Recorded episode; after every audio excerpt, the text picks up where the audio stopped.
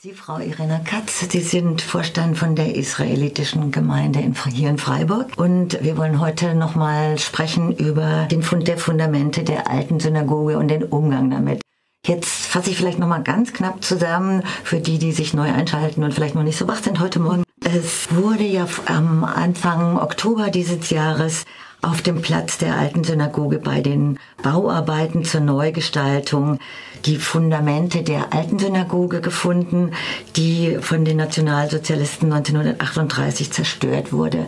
Dann gab es zunächst einen Baustopp von der Stadt, um innezuhalten und zu überlegen, was das für die Umgestaltung bedeutet. Und da wurden sie auch äh, zumindest um ihre Meinung gefragt.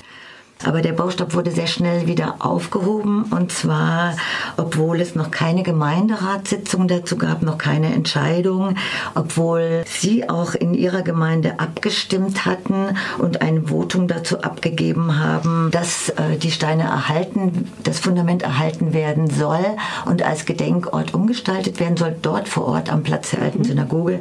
Es gab auch andere Vorschläge von der Gescher-Gemeinde, der anderen jüdischen Gemeinde.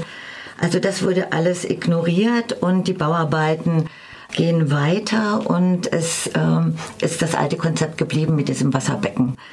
Und inzwischen wurden sogar die Steine, die alten Steine des Fundaments abgetragen, nummeriert und abgetragen und es ist unklar, was mit denen passiert. Gestern jetzt war eine Hauptausschusssitzung von der Gemeinde, da wurde das diskutiert und es gibt auch einen BZ-Artikel, der, ich sage jetzt mal tendenziös, wir kommen da später drauf, wie die ganze Berichterstattung Soweit vielleicht mal. Äh, haben Sie da noch was zu ergänzen? Guten Morgen, danke, danke schön für die Einladung. Ähm, ja, genau wie Sie erzählt haben, mit kleinen Details noch. Am 27. September, ich war gerade in Berlin bei einer Konferenz, äh, wurde mir mitgeteilt äh, und die entsprechenden Bilder geschickt, dass da die Bauarbeiter äh, von, bei, den, bei, den, bei den Bauarbeiten, beim Graben unter der alten Synagoge, die sind dann auf die Reste, auf die Grundmauer Reste von der alten Synagoge gestoßen. Dann äh, in der Chronologie zusammenfassen, wie Sie, wie Sie auch skizziert haben. Dann äh, gab es äh, ein äh, Treffen oder das Treffen war schon zuvor äh, im äh, Landesamt für Denkmalschutz mit Herrn Jenisch, mit Tiefbauamt und mit, mit dem Historiker ähm, Kalthaler. Ähm, da, das war schon wegen, wegen den ersten Funden, ja, wo auch im ersten Loch, das gegraben wurde, wo auch die Mauer, wo man nicht wusste, was für welche Mauer sind, zum Vorschein gekommen sind und ein Teil der, von der Synagoge, von der alten Synagoge, dieser Knauf, ein, der Oberteil von, von einer von äh, beiden Kuppeln. Auf jeden Fall, nachdem äh, die, wie Sie gesagt haben, nachdem äh, die Fundamente der alten Synagoge zum Vorschein kamen, da war ein Baustopp gelegt, angeordnet und der dauerte quasi bis vor kurzem. Am 27.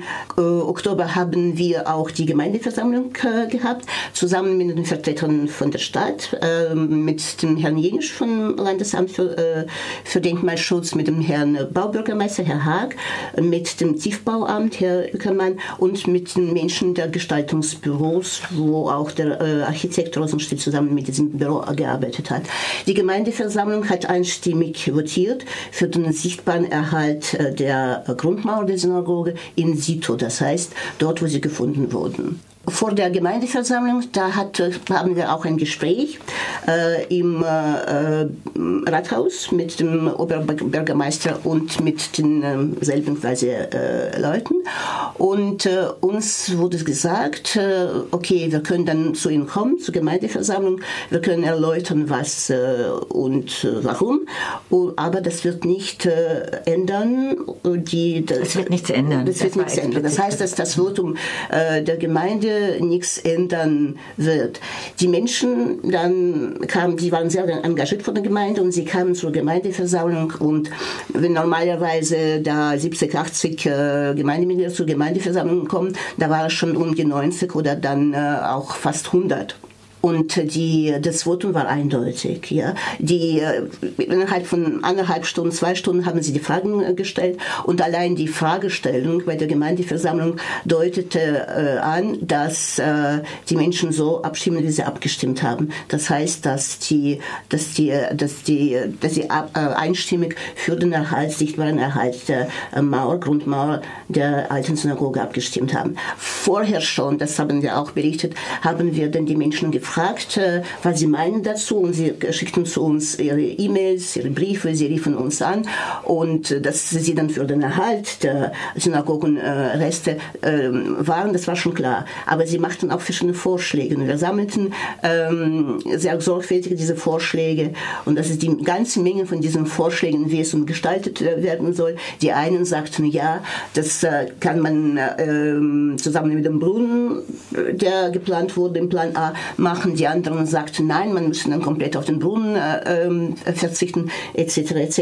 Und das waren nicht nur die Mitglieder, Gemeindemitglieder, auch die Menschen, die, die Bürger von, von Stadt Freiburg, die uns ihre Vorschläge schickten und wir wussten nicht, wir sammelten sie, aber wir wussten nicht, ob da sie dann notwendig werden, wenn äh, von der Stadt Freiburg entschieden äh, war, dass in diesem Plan AA, dass die ähm, Synagogenreste nicht erhalten werden, dann meinten wir, ja, diese Vorschläge sind gut, aber was machen wir im Grunde genommen mit diesen Vorschlägen?